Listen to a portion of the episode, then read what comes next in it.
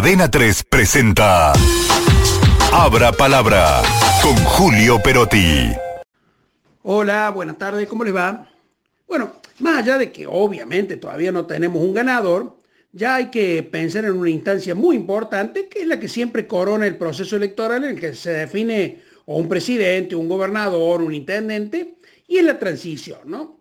Hay modelos en el exterior, modelos para mirar, donde los rituales se respetan de manera inexcusable. Chile es el caso, aquí nomás del otro lado de la cordillera. En nuestros pagos hemos tenido dos tipos de situaciones.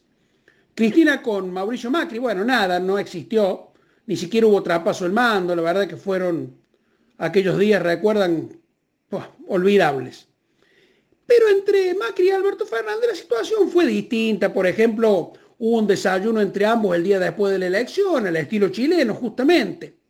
Después, por cierto, todo estuvo mediado por la presencia de, la vicepresidenta Cristina Fernández, que una y otra vez le marcó la cancha a Alberto Fernández. Bueno, el final de la historia eh, ya, ya lo, lo, conocimos, ¿no? Bueno, en este diciembre puede haber una situación atípica. Por ejemplo, ¿cómo será si gana Sergio Massa?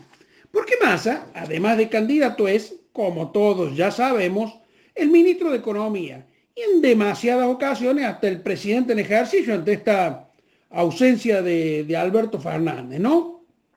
En la última hora, más adelantó que si gana el balotaje, va a comenzar a tomar medidas de gobierno a partir del otro día. Mire, para que no queden dudas, les leo la frase textual de las declaraciones de Massa anoche en televisión.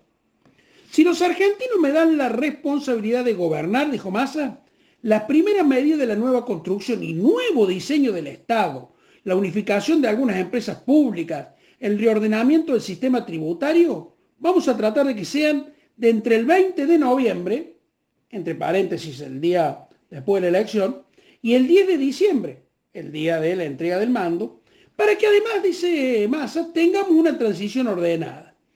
Esto, esta frase encierra varias curiosidades, ¿no? Ya nos hemos preguntado muchas veces, y bueno, vale hacerlo de nuevo, ¿no? ¿Por qué esperar la medida si él está en condiciones de adoptarla ahora mismo? Nada en verdad se lo impide.